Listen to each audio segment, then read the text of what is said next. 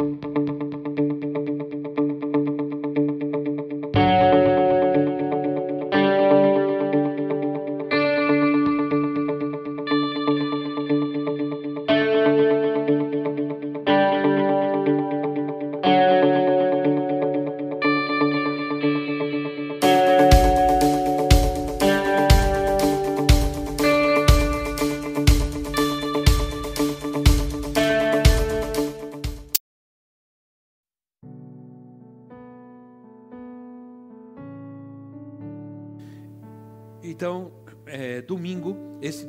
nós terminamos nosso tema evangelismo, é pessoal, evangelho, a pregação do evangelho, dar testemunho de Cristo, tudo que nós falamos até agora.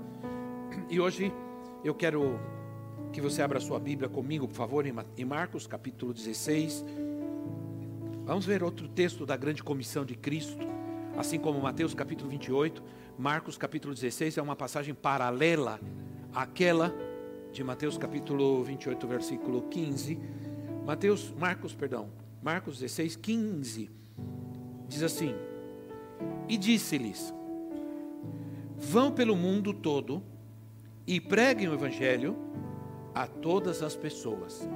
Quem crer e for batizado será salvo, mas quem não crer será condenado. Estes sinais acompanharão os que crerem. Em meu nome expulsarão demônios falarão novas línguas, pegarão em serpentes, e se beberem algum veneno mortal, não lhes fará mal nenhum. Imporão as mãos sobre os doentes, e estes ficarão curados. Depois de lhes ter falado, o Senhor Jesus foi levado aos céus e assentou-se à direita de Deus. Então os discípulos saíram e pregaram por toda parte, e o Senhor cooperava com eles, confirmando-lhes a palavra com os sinais que a acompanhavam. Aleluia. Que Deus abençoe a sua palavra. A, a, as primeiras palavras de Jesus Cristo e as últimas palavras de Jesus Cristo na terra foram sobre o reino de Deus. Mateus capítulo 4, versículo 17. Atos capítulo 1, versículo 2 e 3. Já quando Jesus estava prestes a ascender aos céus, ele falou sobre o reino. Em Mateus 4,17, Jesus está começando, iniciando o seu ministério, e as suas primeiras palavras foram: Arrependei-vos, porque é chegado o reino dos céus. Então, meus irmãos, Atos capítulo 1, versículo 2 e 3, ele termina dizendo: vão pelo mundo todo, preguem o Evangelho, indo pelo mundo todo, preguem o Evangelho. Isso quer dizer que o mundo todo é o nosso campo, o mundo todo é a nossa meta, o mundo todo é o objetivo da igreja do Senhor Jesus Cristo, da evangelização, de missões. Qual é o nosso objetivo de missões? É o mundo todo. É aqui, sim, é lá e é além das fronteiras. Então, isso é muito importante nós entendemos. Quando começou a pregar, quando Jesus disse arrependei-vos porque é chegado o reino dos céus, Jesus está chamando aquelas pessoas a uma mudança. Jesus está chamando aquelas pessoas a que elas mudem sua maneira de pensar. A palavra arrependimento é, ela é traduzida da palavra metanoia, que significa mudança de mente, mudança da forma de pensar. Jesus disse: Chegou o reino de Deus. Arrependei-vos, para que vocês possam entender, receber, crer. Vocês precisam ter uma mudança de mente. Jesus chama aquelas pessoas para sair de uma estrutura religiosa de pensamento a, a mensagem do reino que Jesus estava prestes a ensinar, a mostrar, era o vinho novo.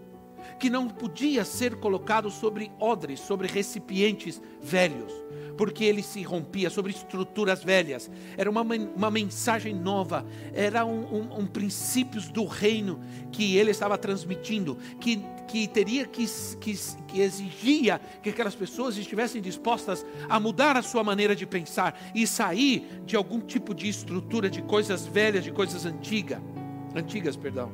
Sempre a comissão, e falamos isso muitas vezes, tem a ver com sair. Vão e vão. Diga de novo, irmãos. Vão. Outra vez. Ok. Vão e façam. Jesus disse em Mateus capítulo 28, versículo 19: Vão e façam. Sempre tem a ver com sair. Sair. Domingo retrasado, ou do, domingo retrasado, eu falei sobre Abraão teve que sair. Moisés teve que sair do Egito. Né? sempre tem que sair. Ah, porque é essa a visão. Né? Sempre tem a ver com sair. Vão e façam. Vão pelo mundo. Acabamos de ler. Vão pelo mundo. Estes sinais acompanharão. Está falando de um movimento. Alguém se movimenta e os sinais acompanham. Os sinais acompanham. Então, os sinais seguem alguém que caminha, que vai para algum lugar. Então, os discípulos tiveram que esperar o Espírito Santo, que viesse o Espírito Santo em Atos capítulo 2, isso aconteceu, para saírem e serem testemunhas.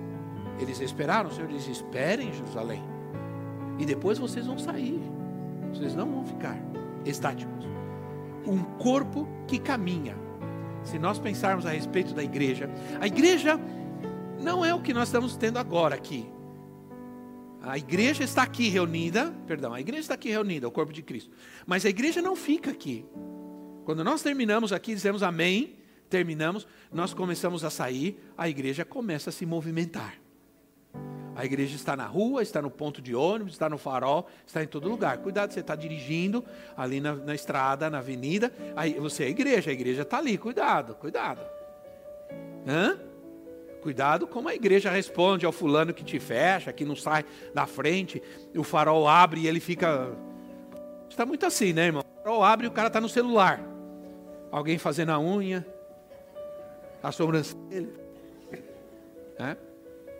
Cuidado como reage a igreja. Porque a igreja, ela é o corpo de Cristo. Ela não é estática, ela caminha. Ora, alguém disse que o corpo sem espírito é defunto e o espírito sem corpo é fantasma.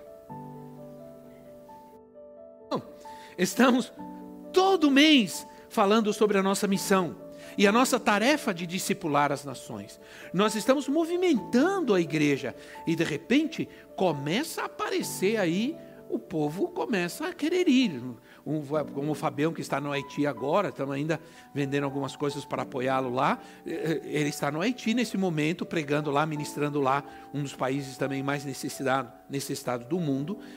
Então, nós estamos despertando no coração do nosso povo, dos nossos filhos, das nossas crianças, um chamado, a comissão, o ir de Cristo, o ir de Cristo. Então, o reino de Deus ele é a resposta total de Deus para a necessidade do homem. E o evangelho que nós temos que pregar, e o evangelho que nós temos que levar, é o evangelho do reino. É o evangelho do reino de Deus. Agora, rapidamente, o que é o reino? O reino de Deus é todo ambiente onde Cristo governa. Onde Cristo governa e está o reino. O reino não é físico, o reino é o ambiente onde, onde, onde Cristo governa. A igreja não é o reino, a igreja é uma agência do reino, e o ambiente onde está a igreja é o reino. O ambiente onde se move a igreja é o reino. As ferramentas que a igreja precisa para ser igreja nessa terra, para ser testemunha, está no reino.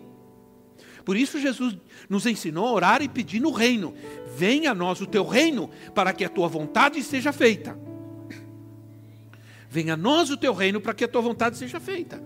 Agora, o reino de Deus é o lugar também onde se faz a vontade de Deus. E o reino tem leis, tem mandamentos, tem regras. mas também o reino tem manifestações. Manifestações. Sabemos onde está o reino de Deus, porque o reino se manifesta. Amém, irmãos? O reino se manifesta.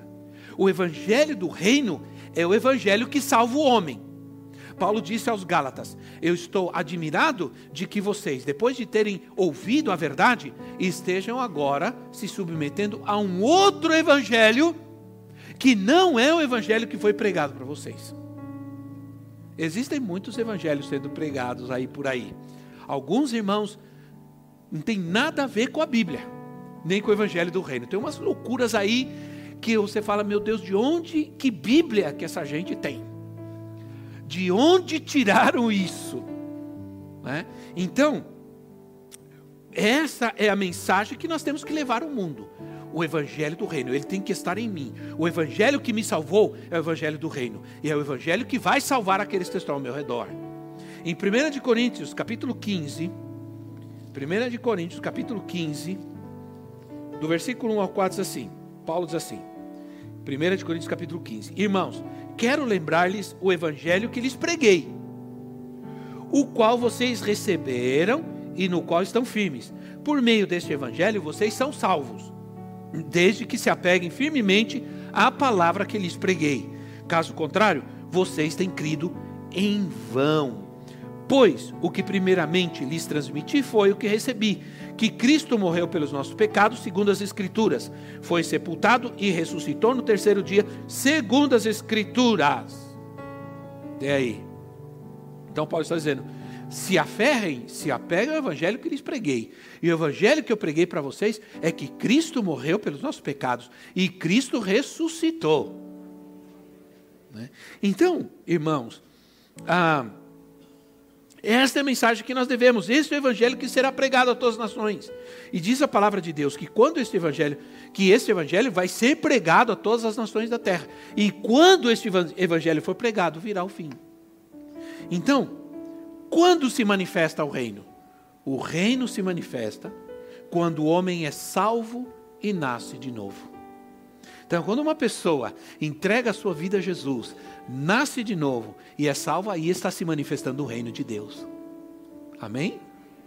Ora, em João capítulo 3, no versículo 3 e no versículo 5, aí diz: quem não nascer de novo não pode entrar no reino de Deus. Aliás, diz que quem não, que quem não ah, nascer de novo não pode nem ver o reino, nem ver o reino.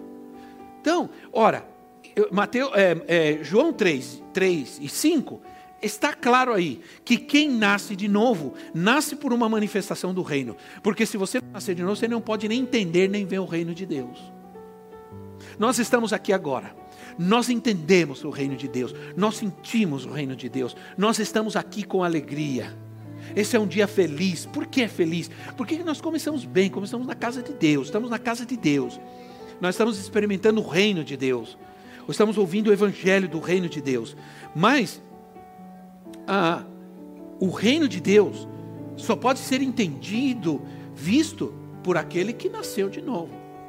No ambiente do reino de Deus, há um ambiente do reino de Deus que nós entendemos. Que outra pessoa que não é nascida, por isso diz assim: quem crê já está salvo, mas quem não crê está condenado. Por quê? Porque não entende, porque não crê, porque não consegue visualizar, não consegue entender a manifestação do reino. Então, diga ao irmão que está ao seu lado: você é a manifestação do reino para mim. Não é? Por quê? Porque o Espírito Santo está em você e você foi salvo. É. Então, ora, irmãos, o reino de Deus está aberto a, a, está aberto a todos, perdão. Está aberto a todos. A, a, não importa a cor, a raça, escravo, livre, homem, mulher. Todos tornam-se em Cristo. Família em Cristo. Igreja de Cristo. Corpo de Cristo. Em 1 Coríntios 12, 12, 13, diz assim: 12, 13. Pois em um só corpo, todos nós fomos batizados em um único Espírito, quer judeu, gregos, escravos, quer livres, e todos nós E a todos nós foi dada, foi dado o bebê de um único espírito. Então presta atenção, você nasceu de novo. Quando você nasceu de novo, imediatamente você foi inserido no corpo. Você foi inserido na igreja. Imediatamente, esse não é o batismo com o Espírito Santo, é o batismo que nós chamamos batismo no corpo. Existem vários batismos na Bíblia. Batismo no Espírito Santo, batismo nas águas, batismo no corpo, batismo de amor. Um dia nós vamos estudar sobre todos os batismos na Bíblia. Mas aqui fala sobre o batismo no corpo. Quando você nasce de novo, automaticamente você faz parte do corpo. Por isso que é estranho que uma pessoa que nasceu de novo, ela não ame a igreja, ela rejeite a igreja, ela renegue a igreja. Hum? Porque no momento que ela nasceu de novo, ela foi batizada, ela foi inserida nesse corpo, ela é parte desse corpo, ela é parte da igreja. Né? Então, não, não há vida no reino sem estar inserido na igreja. Se eu nasci de novo, eu estou inserido na igreja. E, e alguns entendem isso plenamente, porque é aquele tipo de gente como nós que não sai da igreja para nada, né? A gente está dia e noite na igreja. Se a gente pudesse, a gente morava na igreja, não é verdade? Eu me sinto assim, eu me sinto assim. Quantos se sentem assim? Glória a Deus por alguns, né? Eu acho que você está muito bem quando alguém diz para você: você não sai da igreja. Só falta levar a cama para a igreja. Né? A minha pergunta é: onde você prefere seu filho, irmão? Na igreja ou na rua? Na, no baile, na festa? Onde? Simples. Então, nós somos gente que. A, a igreja, para nós, ela, ela se definiu claramente. Nós eh, somos igrejeiro, se existe esse termo. Né? que nós amamos, queremos estar na igreja. Então, não é possível, não é possível dizer que alguém quer o reino, mas não quer a igreja. Isso não existe. Quero a Cristo, mas não quero a igreja. Não. Como você vai estar em Cristo se a igreja é seu corpo? Hã? Como você vai estar em Cristo e você não está no seu corpo? Então, a igreja, não podemos dizer, ah, eu quero o reino, mas não quero a igreja. Assim como a missão nos induz a sair, também nós, é, é, nós podemos ser corpo como igreja e também devemos nos congregar. Né? Ah, você pode estar na igreja e não estar no reino, mas você não pode estar no reino sem estar na igreja. Fazer parte da igreja. Então a primeira manifestação do reino é essa: quando alguém nasce de novo e recebe a Cristo na sua vida, aí está se manifestando o reino de Deus. Amém, irmãos? Glória a Deus. Em segundo a segunda mani manifestação do reino é quando o homem é liberto. É quando o homem é liberto. No versículo, voltando a Marcos, deixa sua Bíblia aberta aí. A Marcos, o versículo 17 diz assim: Esses sinais acompanharão os que creem, em meu nome expulsarão os demônios, falarão em novas línguas. Ora, quando o homem é liberto, aí se está manifestando o reino. Quando uma pessoa é liberta, está se manifestando o reino. Vejam que são coisas que estão separadas. Algumas pessoas creem que isso acontece automaticamente, que tudo acontece automaticamente quando você recebe a Cristo. Você é salvo e tudo acontece realmente, mas muitas vezes a gente se, apro se apropria da salvação, mas a gente não se apropria da libertação na nossa vida. Porque a gente às vezes dá lugar, a gente continua com maus hábitos, continua com más atitudes, e essas vão abrindo as nossas vidas a gente gostaria muito que a pessoa que recebe a Cristo imediatamente fosse transformada. E tudo mudasse. Antigamente parece que era meio assim.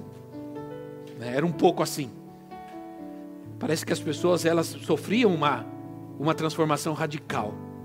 Eu nunca me esqueço. Eu cresci numa igreja extremamente legalista. Era muito legalista.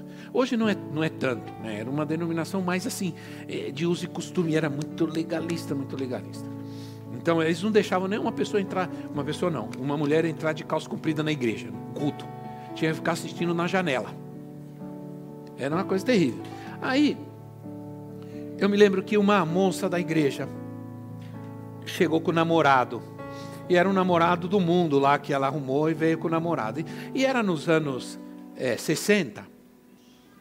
Os anos 60 para os anos 70, estava naquele negócio do rock, Woodstock, aquela coisa dos hippies. E o cara veio com uma camisa comprida assim, com o cabelo aqui e com uma medalha daquela da, da Paz e Amor, enorme, pendurada no pescoço. E entrou. E ela entrou aquele rapaz. Bom, não preciso falar que a moça foi suspensa, foi mandada embora, foi expulsa, foi. Quase sacrificaram ela, né, na cruz. E eu estava na orquestra e ficava olhando assim, aquele rapaz, porque para mim ele era um bicho estranho.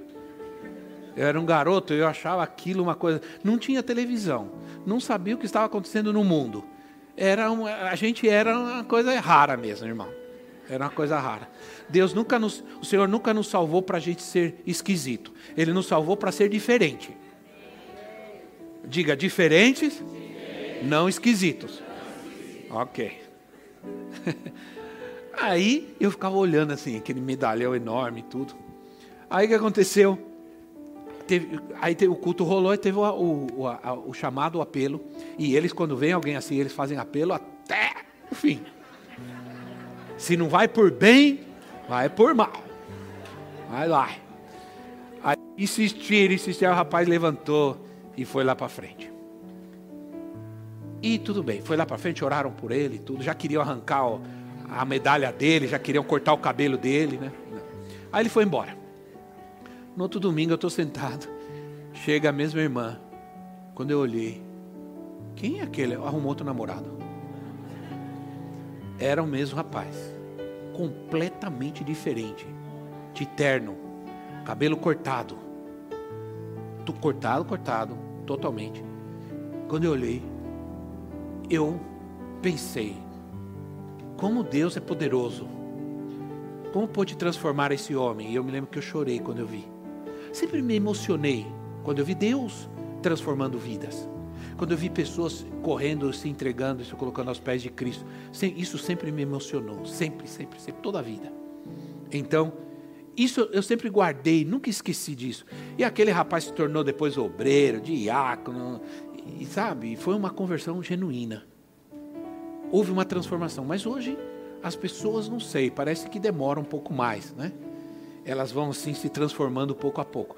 Por isso que eu entendo que a libertação, a salvação, ela é instantânea, mas a libertação, ela pode ser instantânea, mas ela também pode ser um processo.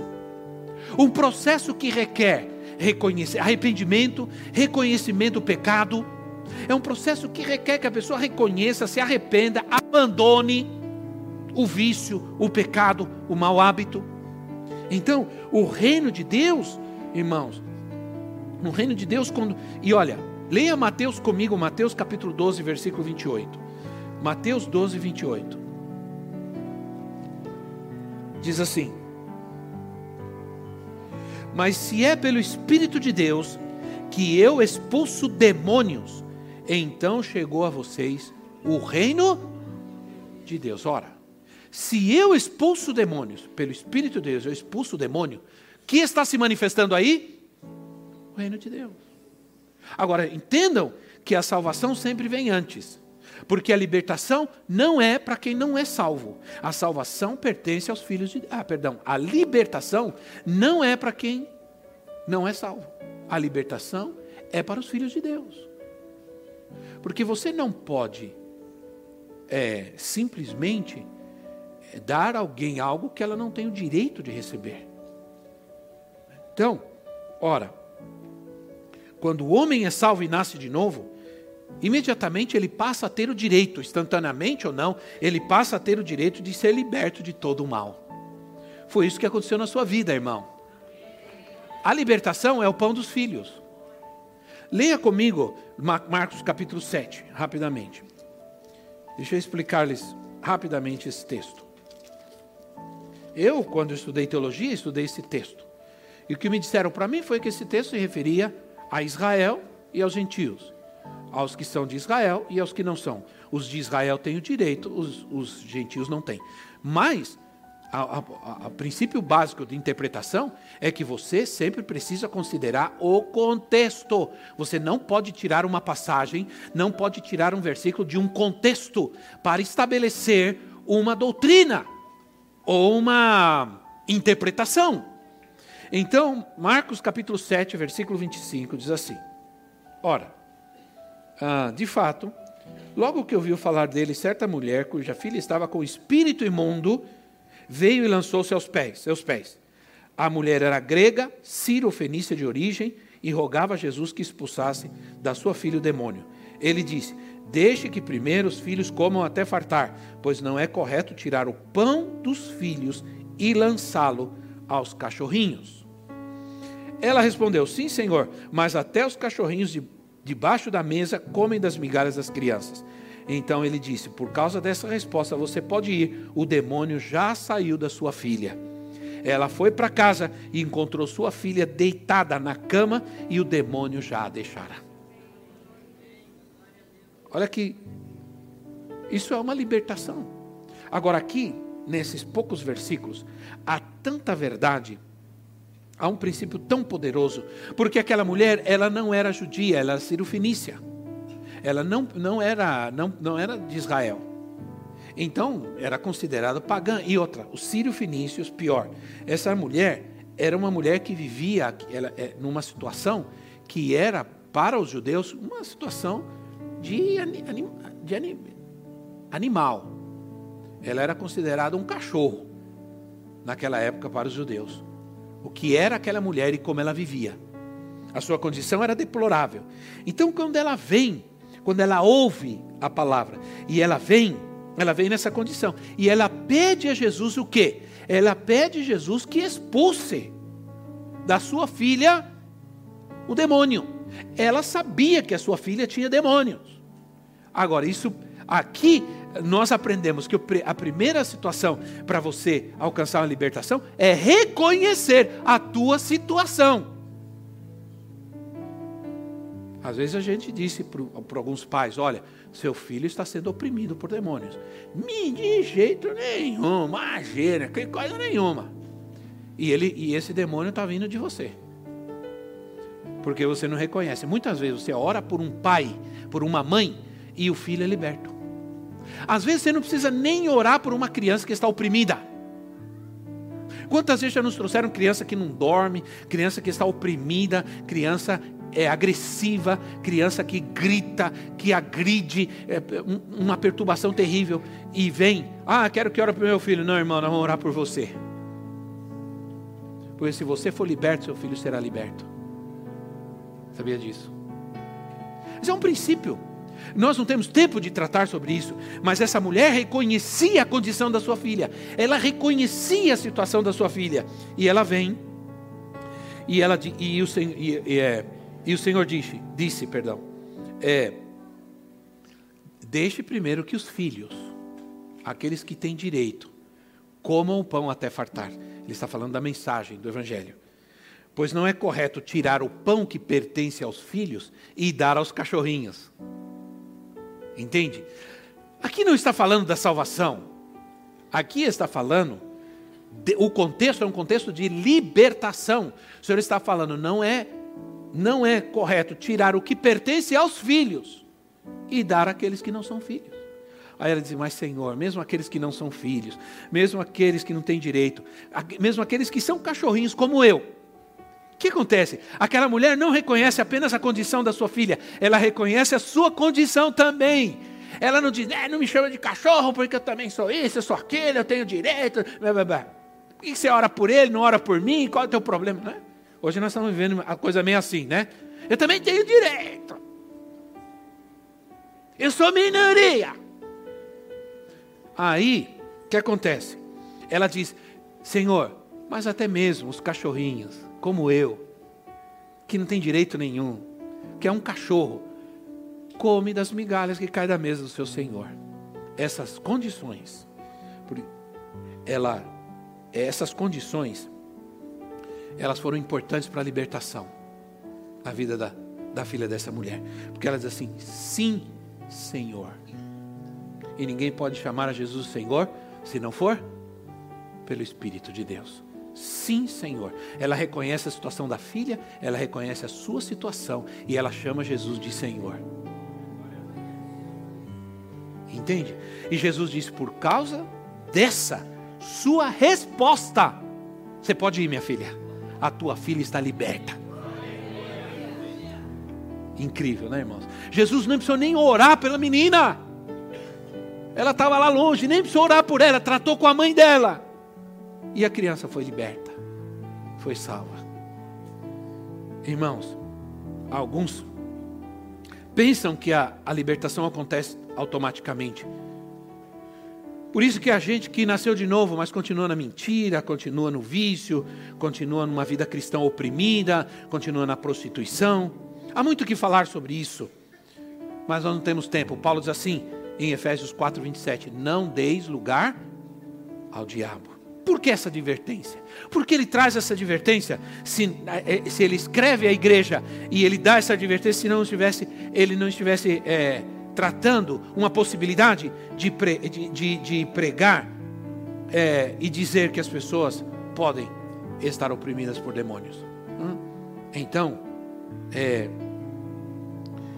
a palavra de Deus diz, eu não quero ler porque eu não tenho mais tempo, mas lá em Deuteronômio 20, de 1 a 4, para quem está anotando, Deuteronômio 20, de 1 a 4, diz assim: Não tenham medo, não desanimem, não se apavorem, nem se atemorizem, pois o Senhor, o seu Deus, os acompanhará e lutará por vocês. E lutará por vocês. Esse é um texto muito bom para você ler e estudar. Não tenham medo, não se atemorizem, é, pois o Senhor, seu Deus está com você.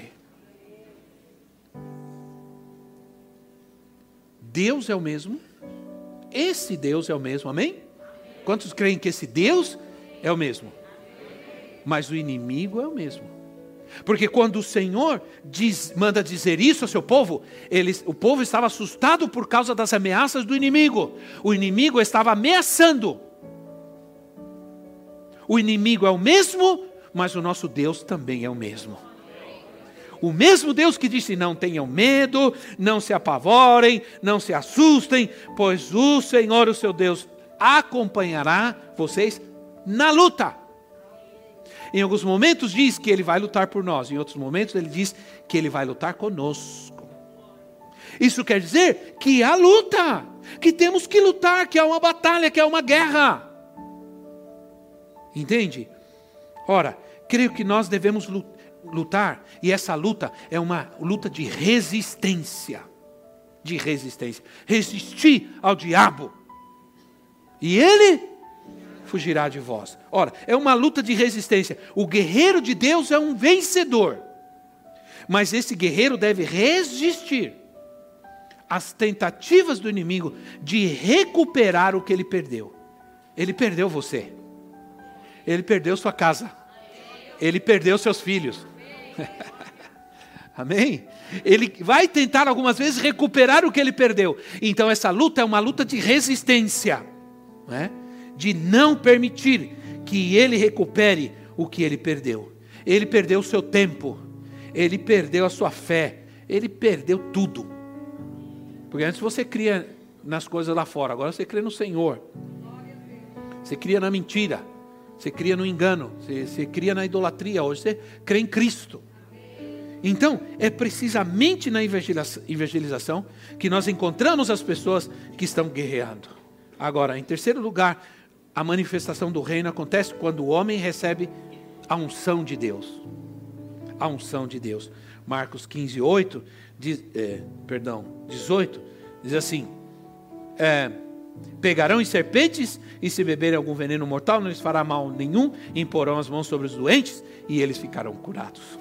Ora, Jesus disse em Atos 1,8: Mas recebereis poder quando vier sobre vocês o Espírito Santo. A unção vem quando nós recebemos o Espírito, o batismo no Espírito Santo, e a unção é poder. E Paulo, em 1 Coríntios 4,20 diz assim: o, o reino de Deus não é não consiste em palavras, mas em. Quem conhece a Bíblia agora, irmão? 1 Coríntios 4,20. O reino de Deus não consiste em palavras, mas em Diga poder, poder, dunamis, power, poder, dinamite, bomba. É? Então, Cristo me.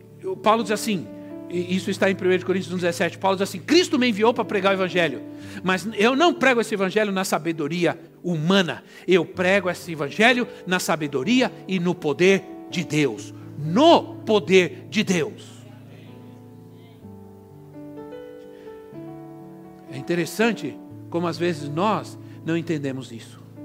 Parece uma doença em casa, a criança dá um espirro, está com uma febrinha, corre todo mundo para o hospital.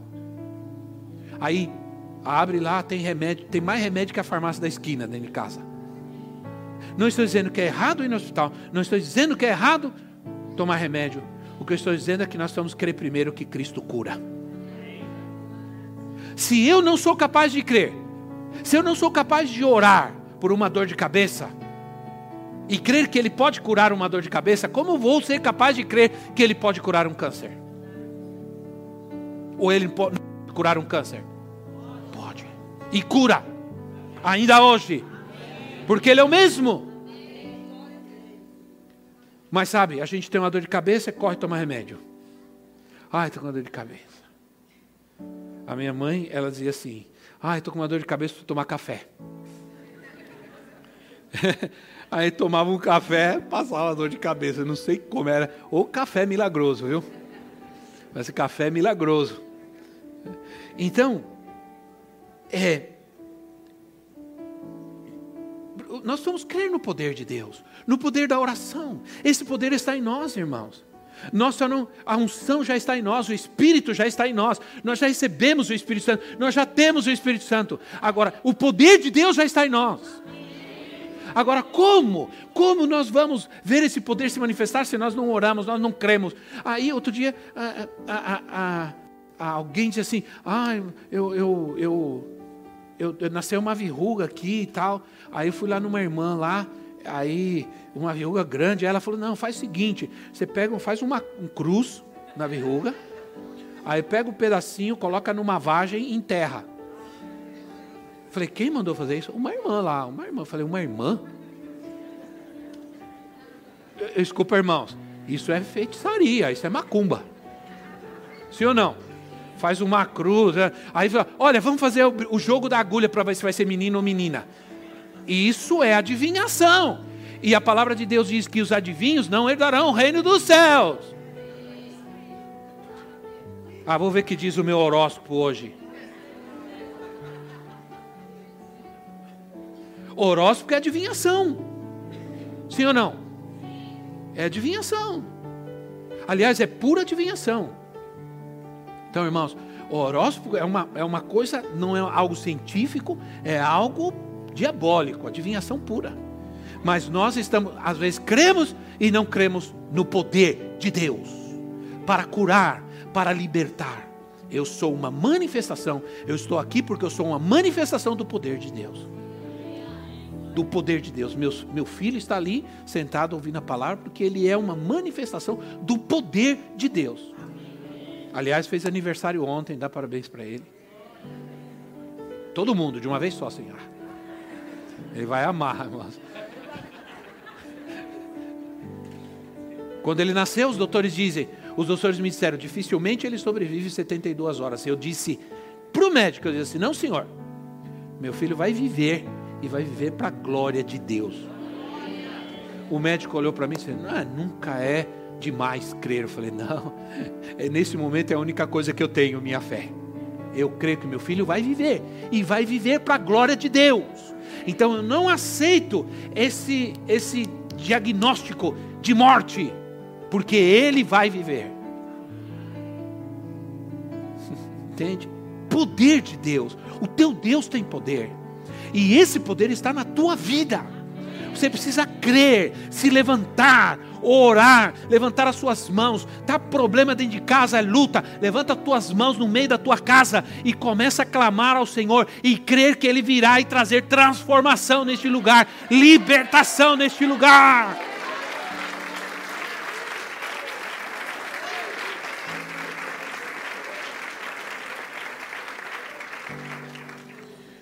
também se manifesta o reino de Deus quando o homem é curado de toda doença. Jesus cura nos dias de hoje, mas se a gente está cheio de remédio em casa, por que a gente precisa orar tudo mais? Precisa. Né? Todos os que buscaram o Senhor pela sua cura foram curados. Todos. Por cura. Leia o Novo Testamento. Todos que procuraram Jesus foram curados. Ah, mas não é uma fé cega, eles creram porque ouviram a palavra. Creram porque tiveram fé. Se nós pregarmos, as pessoas vão crer. Se a gente não prega, as pessoas não creem.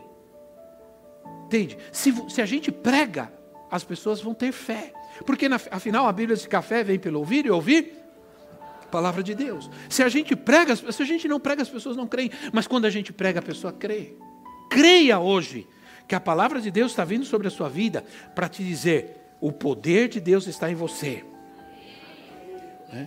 Talvez as doenças hoje não sejam como as doenças no tempo de Jesus doenças como a lepra e outras doenças terríveis que já foram erradicadas por causa da medicina, do avanço da medicina, das vacinas. Mas hoje, as doenças, eu considero que algumas delas são até piores. Porque as pessoas estão morrendo por, por causa da depressão, estão se suicidando, adolescentes, jovens, homens, mulheres estão se matando, depressão, é, síndrome de pânico, é, é, medos, ressentimentos e outras doenças que estão matando. Estou terminando. Agora eu quero te dizer uma coisa: onde está o reino de Deus e onde há cura, Cristo reina. Onde Cristo está reinando, reina, aí há cura. Entende? Onde reina o pecado, reina o mal, a doença, a miséria, mas onde Cristo reina. Por isso, lugares onde há droga é lugares de morte, lugares onde há idolatria, é lugares fétidos, podres, terríveis, feios, sim ou não, irmãos? Assustadores. Você tem até medo né, de chegar aí. E porque são lugares de morte. Mas o Senhor nos tirou de lugares de morte e nos colocou em lugares de vida. Onde está o seu reino. Quando Jesus nos ensinou a orar, ele nos ensinou a pedir o reino. Era o que ele queria né? Ele queria trazer-nos salvação, cura, libertação e poder. Diga comigo: salvação, libertação, cura, poder. Aleluia. Onde está o reino de Deus, todas essas coisas se manifestam.